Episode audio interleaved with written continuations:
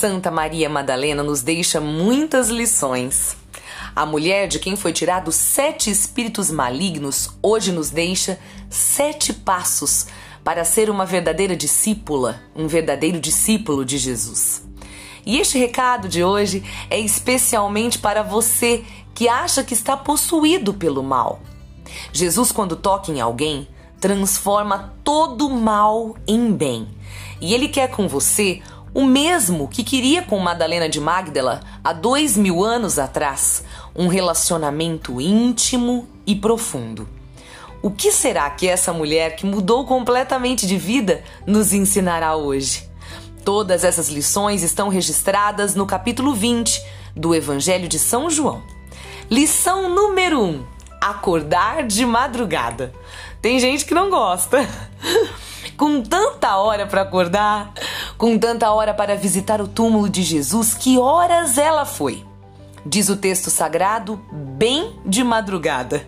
Sim, ela poderia ter ido em outro horário, e nós também podemos buscar o Senhor em qualquer hora do dia, e assim o devemos fazer. Mas de madrugada, levantam as almas mais sedentas, as que não podem deixar para o outro dia e mais uma vez ver o dia todo passar sem encontrar o amor.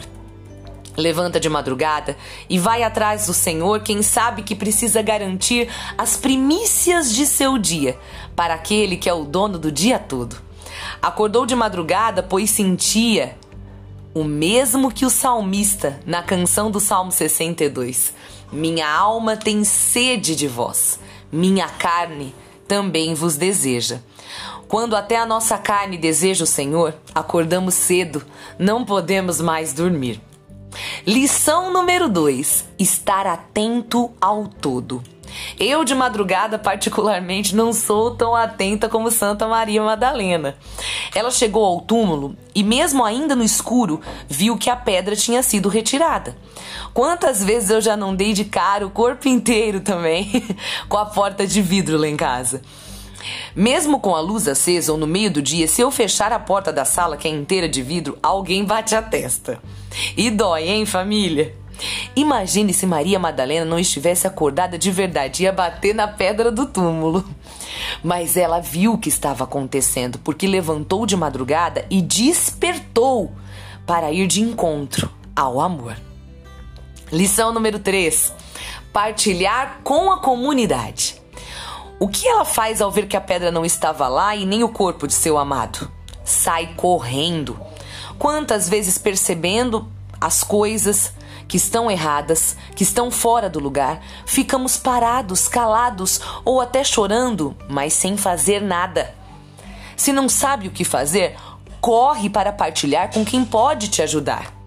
Eu aqui nessa cena vejo uma igreja que já tinha nascido e era feita de homens e mulheres que se apoiavam uns aos outros e que confiavam uns nos outros, homens e mulheres do Cristo. Ela procurou pelos discípulos e contou para eles, mesmo antes do Senhor lhes, lhe dizer o que ela deveria fazer, pois ela confiava naqueles amigos, naquela comunidade ela sabia como e para quem pedir ajuda. E rápido. Lição número 4. Orar verdadeiramente. O texto na sequência, a partir do versículo 11, diz que Maria Madalena ficou do lado de fora do túmulo chorando. Não creio aqui em apenas um choro, mas em uma oração profunda entre lágrimas, pois enquanto chorava, avistou dois anjos e depois falou com o próprio Cristo. Só consegue ver anjos e ver o Cristo ressuscitado quem está completamente entregue na oração. Orar como Santa Maria Madalena é orar de corpo e alma. Ela não acordou de madrugada à toa, amados. Lição número 5: estar à disposição.